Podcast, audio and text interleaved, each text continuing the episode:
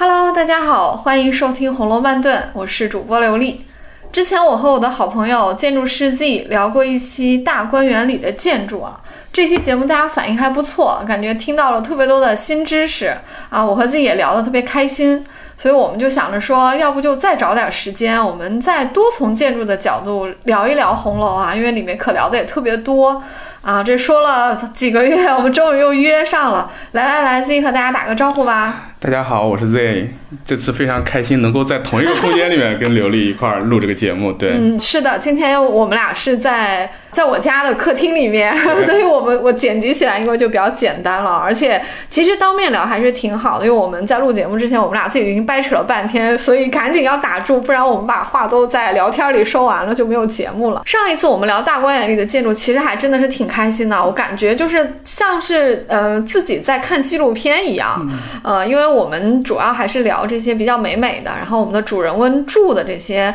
啊房舍哈，什么秋爽斋啊、潇湘馆啊、怡红院啊、恒芜院啊这些，有点像是一个过眼瘾吧。就我们自己住不上，但是我们可以想象嘛，对不对？其实光是大观园里的建筑，我们一期也是聊不完的。啊，那这一次呢，我们也想说换一个角度去啊，再聊一聊红楼里的建筑啊，因为我啊我自己本身不是学建筑的，所以我也就没有没有这个卖弄科班的这个心理包袱了。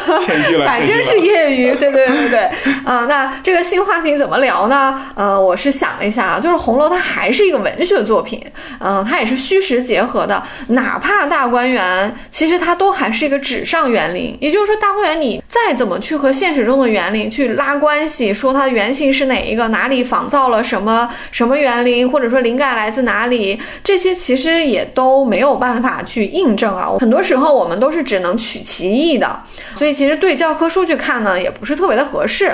嗯，我就想了一下，说书里面啊，在很多时候在描述一个新的一个场域的时候，一个新的空间的时候，总是会说正房三间或者正房五间，或者什么小小三间抱下，什么耳房三间，就是有用这样的一个词啊。所以我就琢磨了一下哈，这个三其实对应什么呢？它可能就是会对应客厅、书房和卧室。这么三种空间啊，其实是一个功能性的一个划分。那从这个角度去来看红楼的建筑，可能是一个比较好的方式啊。其实也不难想象，你看我们现代人大部分人都是住公寓嘛，就是有一些住院子的，其实还是少数啊。那公寓里面其实比较常见的，如果你是三间的话，那就是这么三个分法。对，或者说就算你家没有那么大，是个一室一厅或两室一厅，你还是按照客厅、书房和卧室这样的一个功能划分的，因为我们的需求就是这么三件哈。如果我们从文化的含义来看的话，这三个空间其实它也是很有说头的。比方说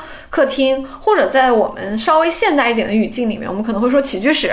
呃，它其实是对应着你的一个家庭属性和社会属性。因为你在起居室可以家庭成员聚在一起，可以吃饭，可以聊天。如果有客人来，你肯定也是在起居室或者客厅去接待他们嘛。那书房的话，通常是对应一个人的一个文化属性和人格属性。书房你可以看书，如果你是一个创作者的话，那可以在书房里面写东西，对吧？我我总是会想到书房，我就会想到钱钟书和杨绛，也不知道为什么，我总觉得他们和书房特别的搭啊。嗯，当然，卧室就是一个人最私密的一个自我存在了。呃，通常能够有权进入别人卧室的，那也一定是最亲近的人，对不对？你也是会在卧室里面最放松。所以这三个空间，我觉得基本上就概括了一个人，嗯，他的自我属性和社会属性里的方方面面啊。当他在这个家出现的时候啊，就是这样的一个情况。所以，呃，用这个划分来聊红楼，可能还挺有意思的，因为。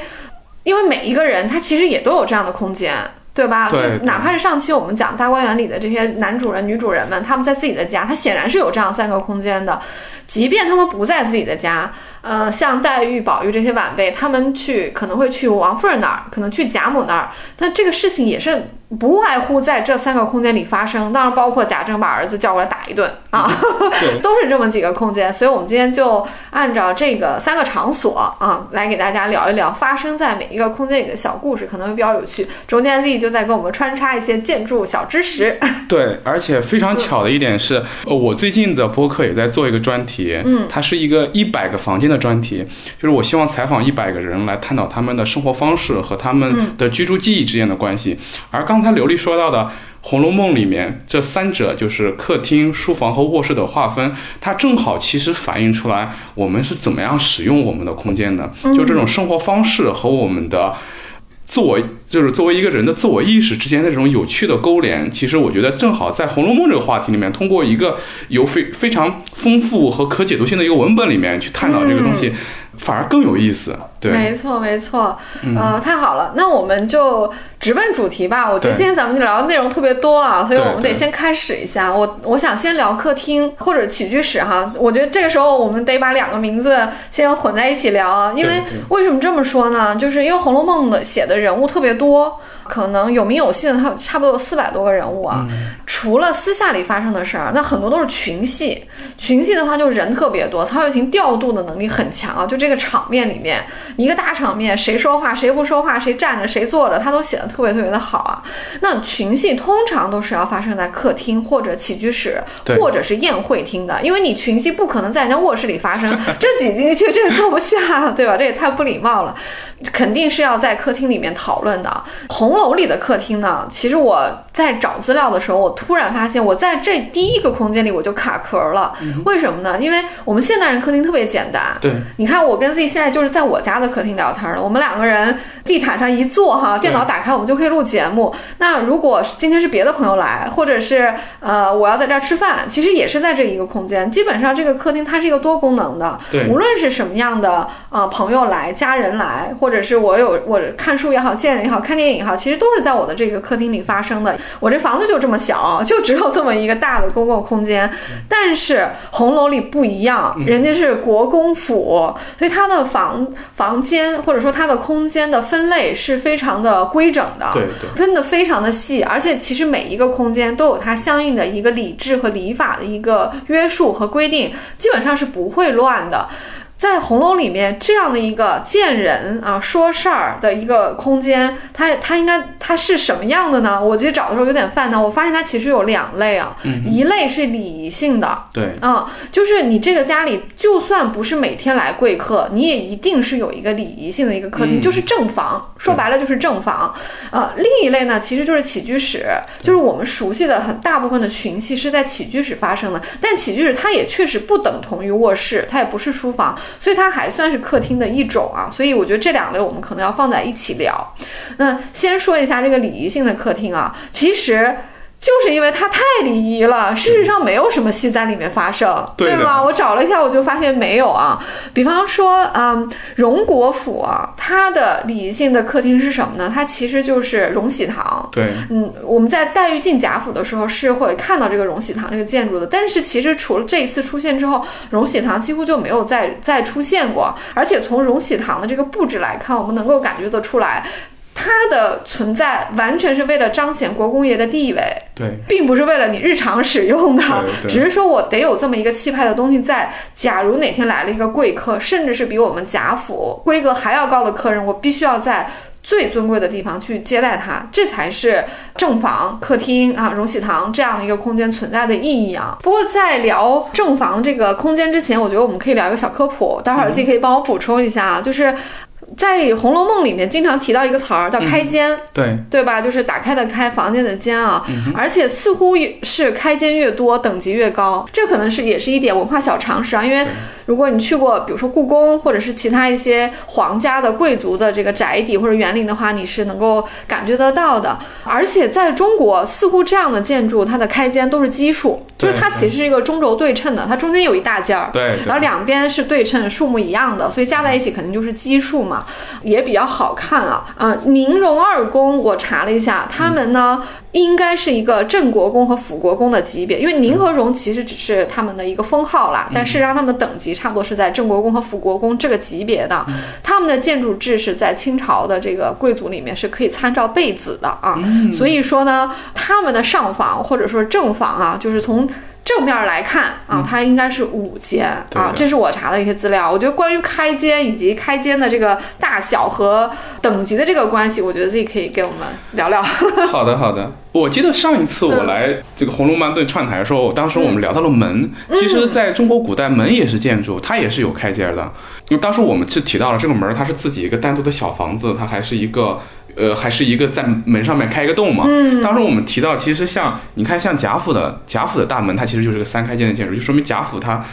等级还是挺高的。嗯，对。呃，说到开间儿，其实可能要先跟大家讲讲，就是这个开间它到底是个什么东西。嗯，其实就是我们古代的这个房子都是梁柱结构嘛，对，所以说它就需要有很多柱子。这个柱子每四个形成的这个小空间，它就是一间儿。嗯，那你就可以看看一个房一个房子，它有多少个这样四个的柱子，就是说最南边和最北边一排柱子里面，每两个中间就是一间儿，这样来定它的一个等级。对，刚才那个刘丽说到这个贾府，它的那个正房是五间的，嗯这个其实规格已经非常高了。一般我们这个中国古代的建筑。都是基数开间的，嗯就是三五七九十一，十一就已经基本到顶了，因为太皇帝了。太和殿就是十一嘛。嗯那其实七九十一这三个基本上都是皇家用的。嗯，对，然后因为他们自己内部也要分，就我不能盖什么都是十一家，对对对，然后我可能会有一个等级划分，所以说一般人家。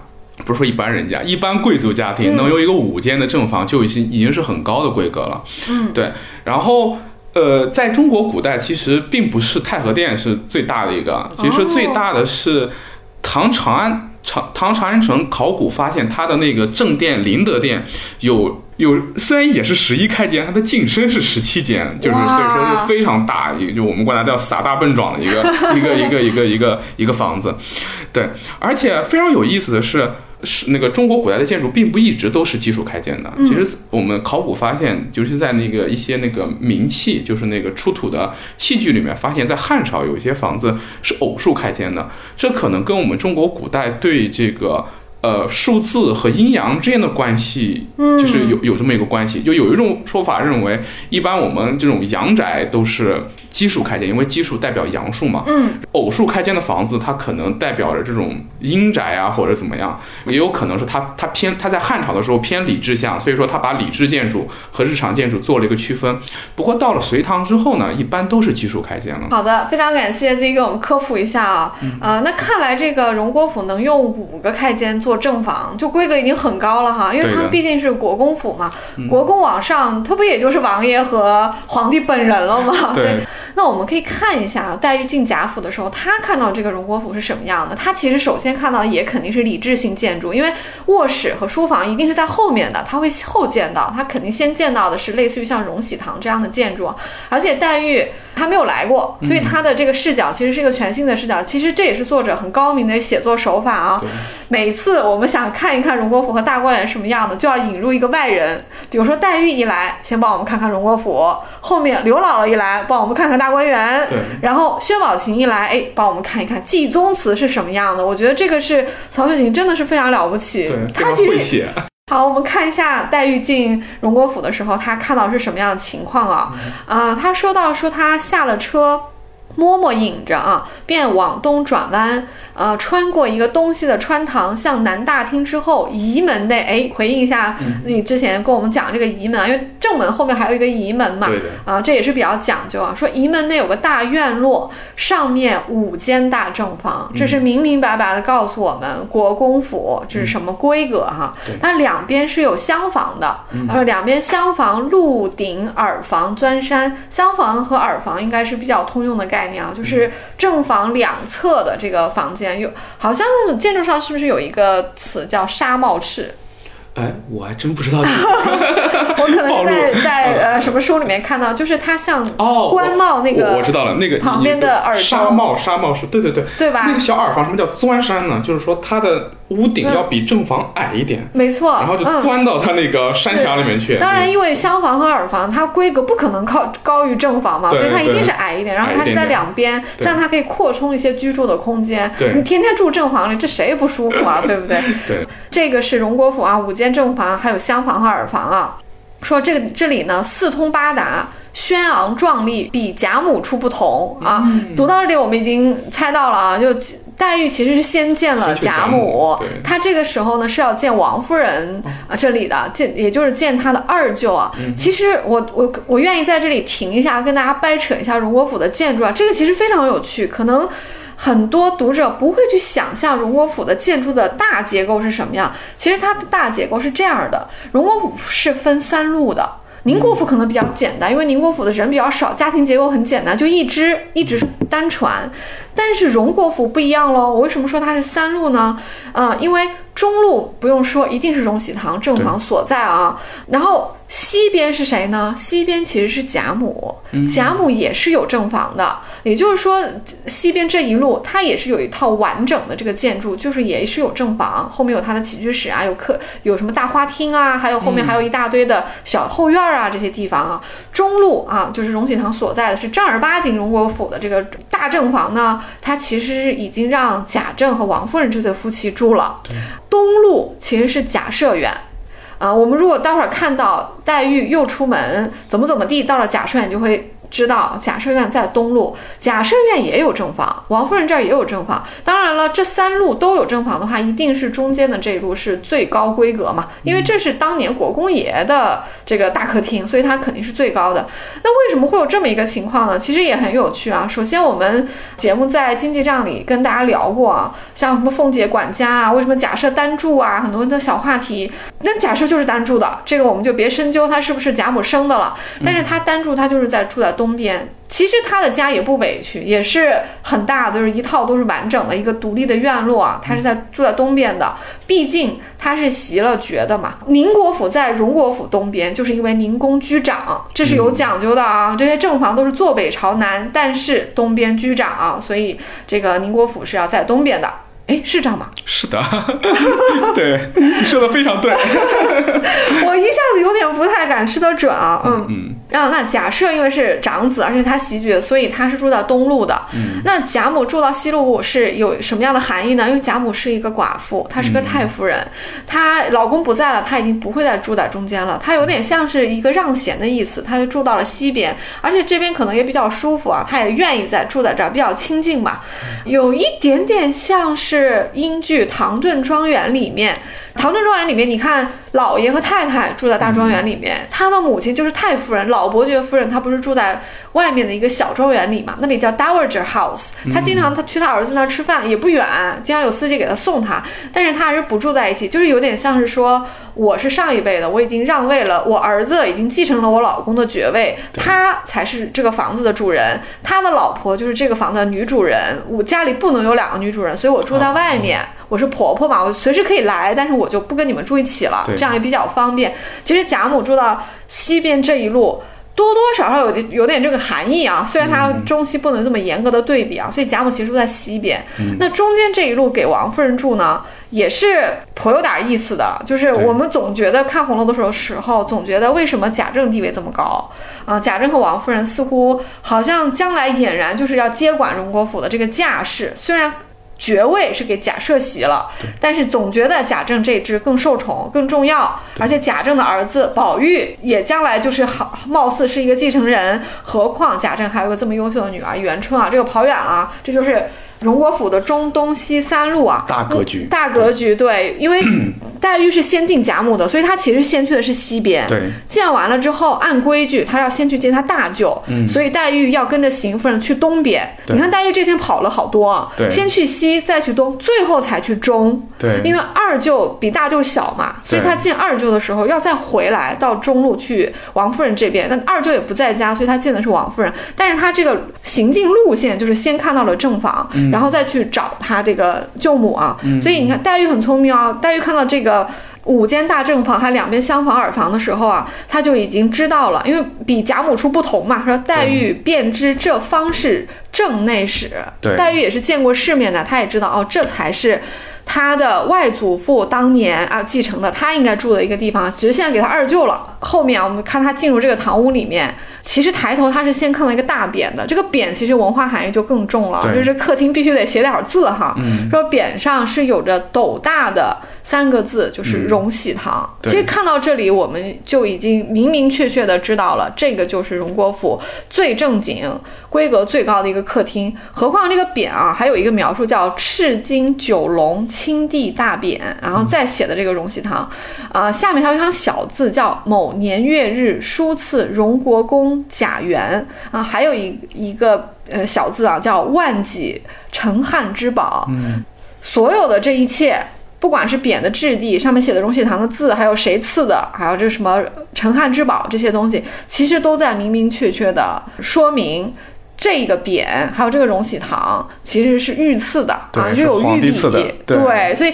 这样的一个建筑不是荣国府最高规格，还有什么地方是呢？它就一定是嘛。对，其他的一些关于这个荣禧堂的描述，我们就不聊了，基本上都是摆设哈、对有什么有什么案啊，有什么顶啊，有什么画呀这些东西，包括地上的这些什么楠木交椅，事实上平时都是不会有人做的，但是对它不摆又不行，先摆在这儿，有贵客来就得做，但其实家里一年也不会来。如此高规格的一个贵客，所以通常是不太会用的啊。还有这个对联啊，对联写的是怎么样？我们不念了啊。这个小字是谁谁谁手书，这个手书的人还是个王爷。对，是个王爷。啊。对，所以可见，你看这荣国府当年啊，确实是非常鼎盛啊，皇帝和王爷都有给他们呃赐这个自己的手书啊，嗯嗯所以就明显的看出来，荣荣禧堂就是一个礼制性的一个客厅嘛，平时可能就真的不太会见什么人，黛玉。呃，也只是看到他，他也不会在这儿停留，因为其实他真的见他的舅母王夫人，包括如果舅舅在家，他见舅舅也都不会在这里见，因为黛玉是一个晚辈，对他，规格太高了。她不应该这种对对这个对她来说有点折煞了，而且她是一个女孩子，她也不太会在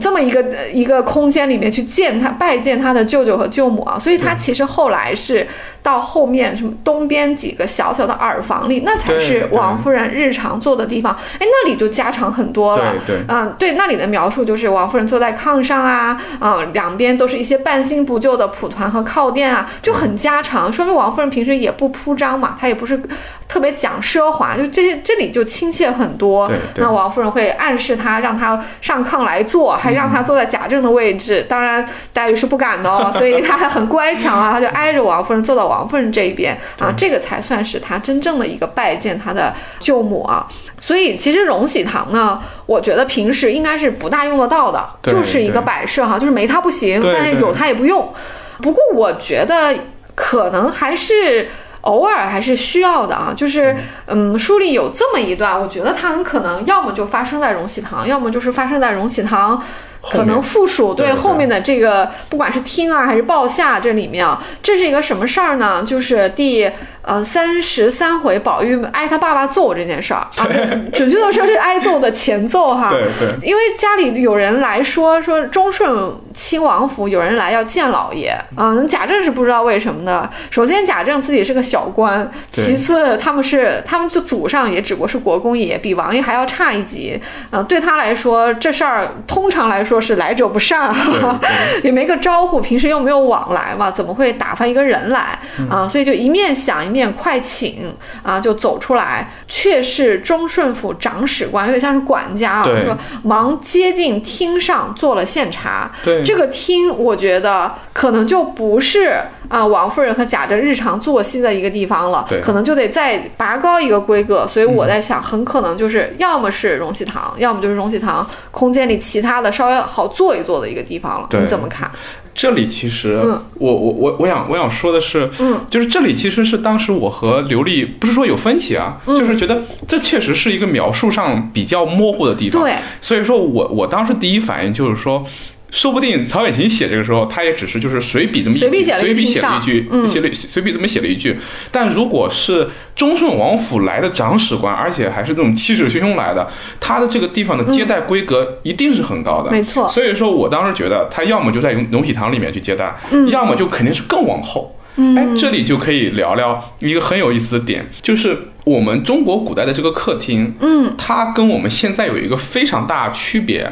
也也可能是说跟现在我们的城市住宅有很大的区别。嗯中国古代的这个住宅，它的礼仪性是非常强的，所以它百分之百永远都是一个中轴线的这种形式的。嗯对，而这个中轴线上的所有的空间，其实都是礼仪性的空间，就是说这个院子越深，说明你家地位越高。没错。所以说，当时我记得那个朝鲜使臣的那个在写的史书里面描述自己来那个北京见皇帝的时候，说自己进了十几道门儿，这就说明皇帝的这个权威是高的，他这个中轴线上可以拉十几道门儿。然后这十几道门儿里面有一个非常非常好理解的一点，就是它肯定是我越往后置的空间。是等级越高的，就是说你刚进去是个门儿门厅，因为门也是个建筑嘛，有个门厅，然后你有院子、有穿堂、有前厅，让你过了这几重之后，越往后就说明这个这个空间的地位越高，然后它对于主人来说越私密。现在越越往后的房间里面见你，就说明它越。重视你，对，然后到了荣禧堂，荣禧堂这个东西，它荣禧堂它肯定是在这个中轴线是中偏后的，它肯定在这个房间中是一在这个贾府里面是规格最高的一个房子了，这毫无毫无疑问。所以我觉得在这个荣禧堂去见这个长史官呢是合合理的，就是合理的。荣，因为荣禧堂这个房这个房子的规格实在是太高了，所以说有以就是说你你很难想象，就是两个人谈个事儿，我要在荣禧堂里面谈，对，所以说也有可能是什么呢？因为因因为在那个描述里面，就在通过对这个贾府的描述我们大家可以知道，在荣禧堂后面应该还会有一个小厅，我也觉得有，他提到了，应该是我不知道在哪一回，可能提到了在荣禧堂后面有一个抱厦小厅，然后再往后是后面的院落，很有可能也是在这个小厅里面聊，这个小厅它就。所以属于一个非常模糊的地带，就是他在理智上面肯定是没有荣禧堂高的，嗯，但是他在对于心理上来讲，就在这个厅里面去见你的这个态度啊和这个重视程度啊，不亚于在荣禧堂里面见，所以我觉得这两者都有可能，对。然后接着刚才刘丽去描述荣禧堂这一段儿，其实我捕捉了一个非常有意思的点，就是虽然刘丽不是学建筑学的，但我觉得她。通过看《红楼梦》，他对这个中国古代建筑的理解其实是已经已经很很高了，就而且很敏锐。就首先，刘丽刚才提到，就是我们中国古代的这个客厅，它分为了这种礼制性的和起居性的。所以说，在中轴线上的这个荣禧堂，它肯定是一个礼制礼制那个功能非常高的空间。所以说，我们可以看出来，这个荣禧堂它不是见人用的。对，它其实就是用来放皇帝那块匾的，就是这个房子我建了之后，就是为了皇帝那块匾建的。嗯，所以说它其实这就这就很好的反映出来它的一个理智的功能。然后我们再来看里面这些陈设，其实就能反映出来，中国就包括到现在很多家庭，它仍然会有一些这些空间，这些空间跟我们的日常起居没关系。啊，跟我们日常生活没关系，它就是为了放一个什么东西而而而放的。这个东西其实一直遗留到我们中国人的现在。比如说，有些家庭可能会有神位，嗯，有些家庭呢可能会有祖先牌位，这东西都还是有的。是。然后跟这些东西搭配的陈设，我们可以看那个荣禧堂的陈设，它提到有一个有一个挂画。那个挂画是个龙的挂画，然后两边一定要有对联儿，然后这个房间中一定还有匾，但这个匾可能演变到了现在，可能就是我们中国一些传统家庭里面在墙上挂个什么字儿，什么知足常乐，对，就 就反映出来我们中国人对空间的理解，它是非常理念化的，嗯，就是我们中国非常重视这个空间的礼仪性、理念性和把我们自己非常看重那套。文化去融入到这个空间中去，而且用那种非常非常理念化的方式，就是我一定要把这个东西写出来，赋予我这个空间意义。这其实是我们中国古代建筑，我觉得啊就是跟西方建筑一个很大的区别。西方不可能说我我要在房间里面写个什么来，最多起个名儿，对，我们就不一样，我们要写个匾。还要写个对联儿，而且那个画也是非常理念化的。那个画不是单纯为了悦目的，它肯定要象征什么。比如说，我在我在房间里面挂一龙，那象征意义就很强。但是它挂的好像也不是龙吧？嗯，不是啊。对，所以这个是一个蛮有意思的点的。所以说，我觉得这个荣禧堂这个东西，它很可能平时确实不常用。它最重要的一个功能就是摆这些东西来向大家去宣示我们这个家族的。呃，尊贵和皇帝的亲近啊，等等，嗯，很有意思。这个观点很有趣啊，尤其是你提到，就是呃，这个荣禧堂它的设计就是为了放皇帝或者说这些王爷们赐的这些东西的哈。对对。呃，这个我特别同意。首先，你看荣禧堂的整个的布置啊，它一定不是日常见人用，因为它不舒服，而且谁在那里也如坐针毡，对，站也不是，坐也不是，假正。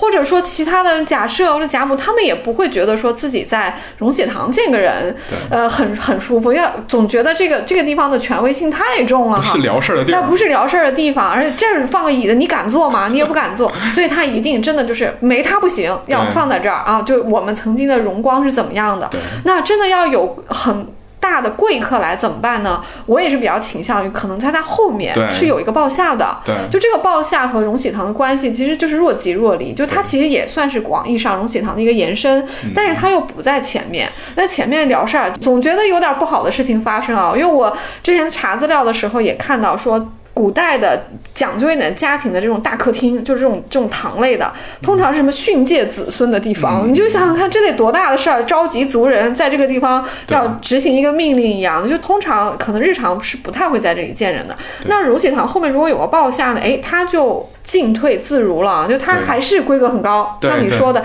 只要在中轴线上都是规格最高的，而且越往后可能越高，因为亲近，对你越往后见到的就是越是主人嘛，前面还可能只是管家出来迎接一下，事儿搞定了就把你送走了，越到后面可能就是主人亲自见了啊。所以荣禧堂后面如果有个客厅的话，第一它的规格不降反升，第二它的空间可能会相对于这个一抬头就是看个大扁的这个荣禧堂会要稍微自在一点。贾政啊，他作为家里面的这个文字辈的啊，他在这里接待一个客人，其实对他来说也是相对来说比较德才配位的一个一个地方啊。那对对忠顺王的长史官来说也并没有怠慢，所以我觉得应该是会在荣禧堂的后面可能是有这样的一个报下的存在啊。报下这个词，其实在书里面出现特别多次。我发现报下它基本上就是在这种正房的后面会、会有啊，可能也是三间，它一定是比这正房要矮的，它不可能超过它，那就不合规矩了。但是，呃，你可以看得出来，就报下的功能比较灵活。它首先它是可以当客厅和起居见人的，谈事儿啊，不光是我们见贵客，有的时候可能男主人也可以在那里听一些管家啊这些比较地位比较高的下人来汇报一些工作啊，就处理一些家里的事情。有一些报下其实是可以住的，我在书里看到过。就比如说这个什么贾母说啊，这是这个孙女们太多啊，就把你送几个啊到王夫人旁边什么报下那住。就因为报下相对来说就是一个这个家里可以自由处置的一个地方了嘛，就不像那客厅，客厅你不能办任何别的用途，对。其实荣禧堂干别的都不行，但是报下可能就方便一点，愿意当书房也行，当客厅见人也行，愿意就是给小辈们住也行，就因为它离主人也比较近嘛。对我，我发现确实刘刘丽对这个中国古代建筑空间的了 了解，确实通过《红楼梦》对，嗯，因为报下非常有意思。中国古代的建筑往往是一个规规矩矩的正方形，嗯，正方形当然很好用了，但是它的灵活性确实就呆了一点。嗯。报下呢，其实就是在这个正方形的房子里面突出来一个一小块它有可能是在前面，就是南面突出来，对，也有可能在北面在在北面突出来。而且我一直不知道它是叫报下还是叫报煞，但是无所谓了，不重要。哦但是它是一定会有一个小屋顶伸出来的，它在立面上面，就是它从外面看会让这个房间变得丰富起来，嗯因为你原原来就是一个矩形嘛，会很平。然后你想象你前面突然哎冒出来一个小小。就就是你就是你立面上有了一个进退，然后屋顶上面有了一点变化，这个房子就会很好看。没错，所以说，有了报下的房子，它的规格不一定会很高，因为你看太和殿呀、那个对吧？皇帝也没有报下，但有了它之后呢，会更灵活、更好看，嗯其实更实用。对更实用，而且这个多出来的小空间，你就可以让它变成一个很暧昧的空间。嗯对我可以在里面，比如说它，你我要放在前放在南面的话，相当于说你进我正厅前还有一个小空间，宝玉住的地方就是有个报下的，嗯你可以你可以想宝玉那个小报下前面，它可能会摆点小椅子呀、待客啊之类的。如果在房子后面有报下的话，它可能也就是一个小卧室，所以它的灵活性也会增加，嗯很有意思。对，是，哎，说到这个，我觉得可能他读煞的可能性更大一点，因为商厦嘛，啊大厦对吧？那如果读下的话，我只能想到厦门。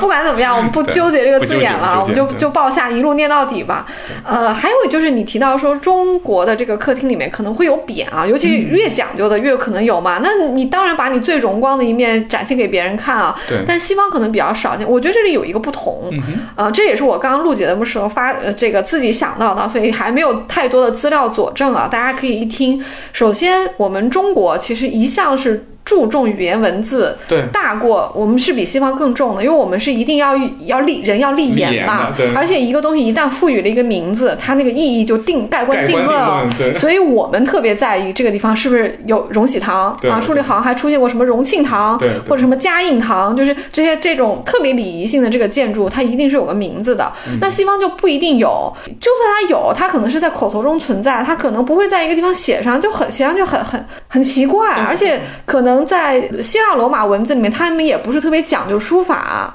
你让别人给你写一个字儿，你也认不出来这是他的字儿，因为它不是一门艺术。但是在我们这儿就不一样了。首先皇帝有御笔，皇帝那个字也是跟别人不一样，你能认得出来。而且他有印章。啊，王爷可能也有。如果是一个特别尊贵的本地的一个客人或者是什么名士给你写的，他也一定有落款。如果是书法家写的，你也肯定很想收藏。所以对我们中国来说，可能在客厅。包括书房吧，但客厅为主啊，摆这样的一个。不管是匾还是对联也好，这个对我们的意义一定是大过西方的，所以在我们一定是更常见的。但是你要说西方的这些大宅子，尤其是什么英国的这个庄园里面没有这样的，比如说皇帝赏赐这种痕迹吗？也不会，其实有的，可能比我们会微妙一点。比方说，他可能也会放一些曾经当年某个国王啊赏赐给他们家的什么东西啊，他可能也会摆。你一问的话，主人也会骄傲的告诉你，可能也摆在比较显眼的地方。那肯定不会是块匾。不会是块匾，但是另外呢，我觉得他们也有一些像这样的一些理智性的这种装饰。怎么说呢？影视作品其实大家都可以看到，很多这种贵族家庭的庄园的大客厅里，你是会看到，无论是在客厅后面还是通向楼梯的这个墙上，它是会挂祖先的这个肖像的。哦，画像，对。其实它某种程度上，我觉得承载了这个功能。对对。它在告诉你说，我们家已经当了什么八代某某公爵了，我们第一代是哪个皇帝封的，然后一直传承到下。可能越往上就是越是久远的最老的这个老公爵怎么怎么样，他也会挂这些，这可能也是一定的礼仪性嘛，因为确实不好比的地方在于中国的封建社会，我们的皇权是非常强大的。对，那西方呢，那基本上还是一个封封制啦。这些公爵、伯爵、骑士们，其实对皇帝打仗的时候出个力，收税的时候交个钱就完事儿了啊，所以会有这么一个区别。嗯嗯，好的，我们刚才花了好多篇幅掰扯荣禧堂啊，虽然荣禧堂其实不怎么出现，但是它确实非常重要啊，所以我们把它掰扯完之后呢，我们就要回到哎出现的比较多的这个客厅或者起居室了，因为大部分的戏会在这些地方发生，其中一个非常非常重要的，我们要好好聊一聊的，应该就是贾母的正房，就是贾母的客厅加起居室啊，老祖宗地位摆在那儿，所以只有别人去见他的份儿，没有他去见别人的。份儿，对，所以在他的房间里啊，是一是会发生非常多的公共事件的啊，对，呃，比方说咱们的女主黛玉，她第一次见到外祖母，她肯定也得去贾母正房见她，因为长辈不可能出来见晚辈嘛，而且贾母这这腿脚对吧，就迎到大门口这也不现实啊，黛玉就得去啊贾母的正房，这是她应该是在客厅里，嗯，我觉得是在贾母的五间的中间一间建的，为什么呢？呃，因为书里提到说。她一进门。贾母就迎出来了，嗯，那一进门一定你进的是中轴这个门嘛，就算这个房间有五间，你也是从中间进，然后你往两边通的啊。所以黛玉一进门，贾母迎出来，这肯定就是在最中间这个客这个大客厅里面了啊。而且迎出来其实本身就是写出来一个外祖母，因为女儿去世了，看到女儿留下来的这个外孙女，她的这种急切又悲痛的心情啊，所以她是迎出来的啊，就应该是在这里啊。那后面大家可能就是又坐下来聊天啊，也有。可能还在这个空间，也有可能呢就挪到了这两边的这个起居室里，这我们就不太清楚了。因为其实对贾母来说，她辈分已经到这里了，对，她是个太夫人啊，她岁数啊也在了，所以她其实平时呢可以不需要那么那么的。严守这个理智了，他可以稍微的灵活一点，放松一点。比如说，他不一定要在这个大客厅，他可以在稍微靠近他卧室一点的起居室里面，在一个榻上歪着啊，就跟家人说说笑笑，处理一点事情。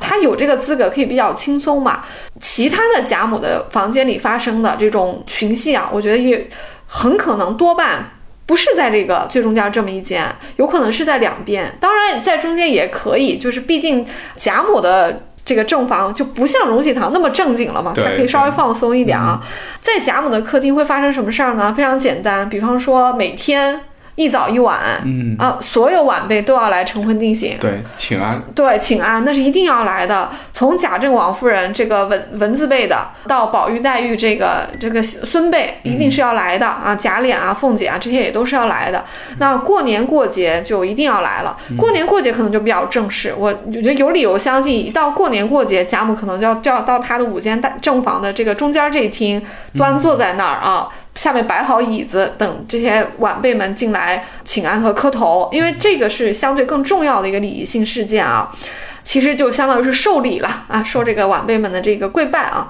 客厅还有一个什么功能呢？呃，如果是生病了要看太医，可能也是在这个客厅啊。比方说在接待完刘姥姥之后，贾母不是病了嘛，家里请了太医来给她看病，我觉得应该就是在这里。对啊，因为当时贾母病的也不是很重，不是卧床的，她也坐在那儿让这个太医来摸脉啊。所以其实她应该在这个客厅里面把太医请进来，因为其实把太医请到贾母的卧室，略略有点不。不方便哈，而且啊有点不合适。毕竟太医看病的时候，家里的男性晚辈是要在旁边陪着的，因为太医一会儿可能要跟他们说病情啊、抓药啊什么，家里得有个人陪着。通常就是贾珍或者贾琏在旁边啊。当时贾母还说了一句，她说我也老了，哪里生不出那阿呜儿来？意思就是说我在这个客厅看病，呃，看这个太医前面也不用弄什么帘子啊、什么屏风啊，我就这么看吧。啊，你就让他进来，我这个岁数了，跟他都已经像是一个两辈人了，就不用那么计较了。所以这个行为可能也是发生在这个呃客厅里的啊，这个中间这这一厅里面的。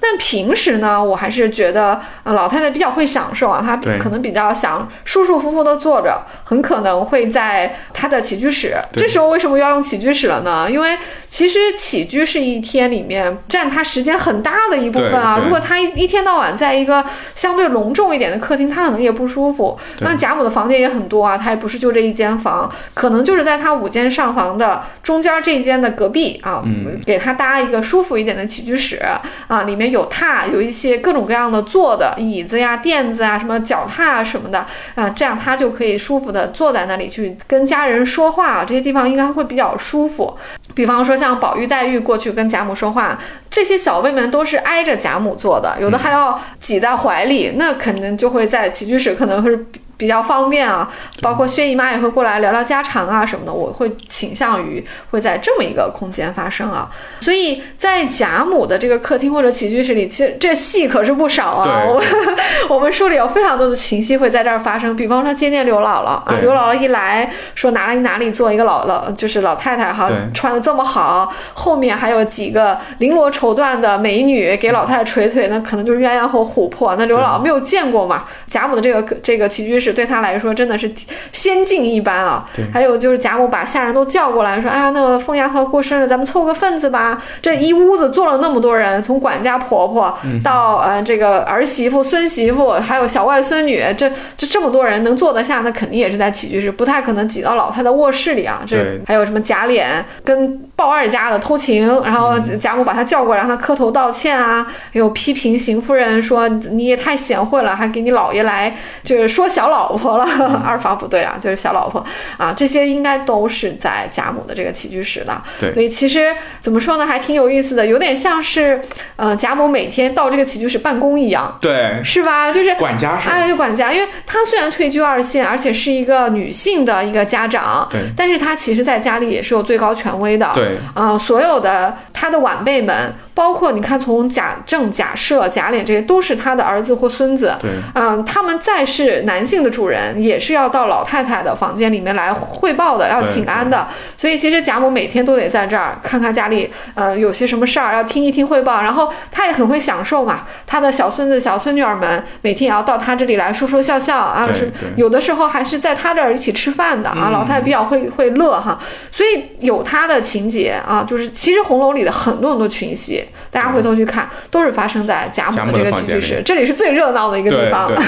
我当时看到贾母的房间的时候，它当然也是一个序列了。嗯，对，而且它的规格其实能看得出来，要比其实，在在整个整个大的这个贾府的格局里面，它的规格应该是很高的呢。嗯，所以它的序列其实蛮深的，它有它有门厅，有穿堂，它它很可能在它五间上房前还会有一个三间的小厅，这个就很有意思，因为。贾府里面的很很多这种院子都是跟女眷住的嘛，所以它也是这种庭院深深深几许的这种结构。嗯，可以看出来。贾母虽然她是这个家庭的大家长，但是她仍然是一个女眷，所以说她没有见男客的需求，她的活动空间相对是后置的，嗯，所以说她的主要的活动空间主要集中在自己的那个五间上房，还有它后面那个大花厅里面。没错，对，就可以看出来在这里面就是他在客厅啊、起居室里面这么的一个活动，然后他的门厅啊、穿堂啊这些的这些地方描述很少，一般就是我们可以想象肯定是这些丫鬟来打发外面小厮呀、打发外面的一些处理的一些杂事儿的，就贾母这样的一个身份，她其实在家里面也是一个大门不出、二门不迈的一个状态。对，而且可以看出来，贾母的活动，她虽然是家长，可以说在贾府里面，所有家事儿的最高裁量权都在贾母这边。对，即便如此，她的办公或者他听汇报，也都是在自己的这五间上房的小起居室里面。嗯，他跟贾政的感觉就不一样。你看贾政，他基本上就可以游走在整个贾府的任何地方，嗯什么地方他都可以出现，包括包括贾琏，他都可以到大门那边去打发小厮，嗯这个事情不会是失礼的。然后他可以去接见一些不那么重要的客人，比如说。接见贾雨村在自己的书房里面，嗯那可能是一个比较偏偏中间的这么一个，不是不是偏中间的，就是在在理智上面应该是心理距离上面应该偏中间那个位置。嗯然后见更重要的客人，就可以到荣禧堂或者小厅里面去。嗯，而且他可以处理自己的私事的空间就更加的，他有一个自己的书房，在里面完全处理自己的日常的呃日常的生活生活上的一些事情，他的这个活动范围是拉得很开的。而贾母这样的一个身份呢，他的活动空间仍然被局限在一个花厅和五间正房里面。嗯，所以说这是一个很很很微妙、很有意思的一个区别，就是说虽然它是一个大家长，但它的空间仍然是被局限在。他的上房和它的花厅里面的，这个我觉得蛮有意思的。没错，这个观察很敏锐啊，就是因为贾母再辈分再高，身份再高，她还是一个女眷对啊，她是太夫人，所以她的活动空间是偏厚的、偏私密的，而且由于她的性别，只有别人去见她，当然有些人还没有资格见她，对对。她绝对不会迎出来的。对对。她迎出来就不像话了嘛，不对？不对？什么人来会让老太太迎出来？首先，老太太身份太高贵；其次，一个女的也不应该出去迎接客人。只有怎么说呢？就是对贾母来说，她可以见的男性才有可能去，对不对？对只有她的家人才会去贾母的房间见她，其他人说。比如说像贾雨村，你刚刚您举例的是贾雨村。对，贾雨村根本没有资格去见贾母，贾母也不会出来迎他，所以贾母就是端坐在每日到他的这个上房里的，无论是客厅还是起居室里面，对他每天起来在这个地方，他见到的全是跟他。可以说全是跟他有血缘关系的这个家人，他处理的是家事，因为他是这个家事的一个一把手嘛，对退休董事长啊，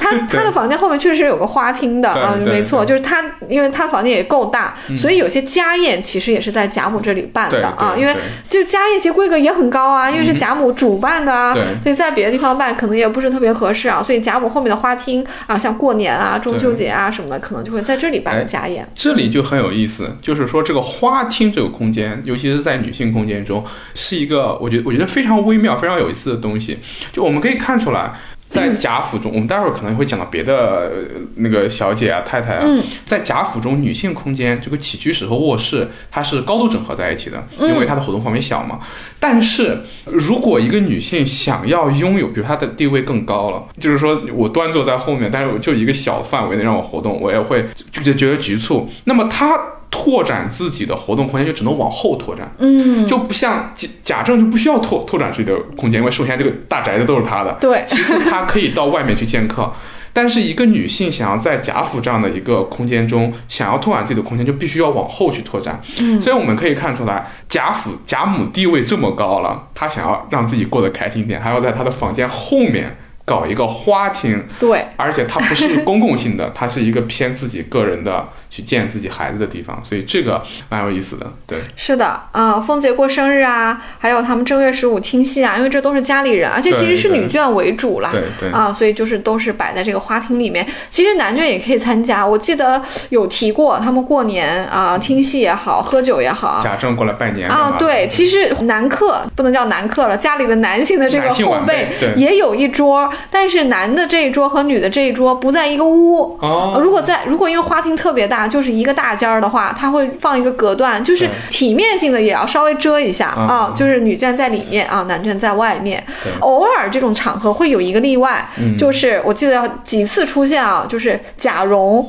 作为长房长孙，他虽然已经是一个成年男人了，他也已经有老婆了，嗯。但是在无论是祭宗祠还是在花厅过年喝酒，嗯。贾蓉是有资格在女眷这个屋里面给他们倒酒的。哦，哎，这个特别奇特，很特别哈。对对那对家里都默认，连贾珍都说啊，我们呃先不打扰老太太，我们出去了，就喝完了走了，但是要留下蓉儿斟酒。哦，我我不知道这个是怎么安排的，但是确实是个挺有趣的一个小描写吧。对嗯，说到这个贾母房间以及 Z 给我们指出来的女性空间往后拓展啊，我觉得其实挺有趣的啊。讲到这个房间里面的话，就这个客厅里面的话，其实这个客厅还是挺有贾母特色，也挺有女性特色。为什么这么说呢？先说贾母特色啊，就是贾母基本上都是坐在榻上。对贵妃榻那种那种的，或者是炕上，如果是冬天的话，可能暖和一点。对为什么呢？因为贾母那是人家是老太太嘛，对她歪着一点也无所谓，因为来见她都是晚辈，嗯、所以她平时要是舒服一点的话，她就是呃歪着，尤其是在没有外人的时候，甚至是刘姥姥来，她可能一开始也是呃先稍微欠个身，就是打个招呼，她就继续歪着了，因为她这样接待也是不失礼的啊。那平时这种小孙子小孙女们来呢，挨着她坐，可能也就是在榻上或者炕上挨一起啊，因为他也很喜欢这些小孙子小孙女们。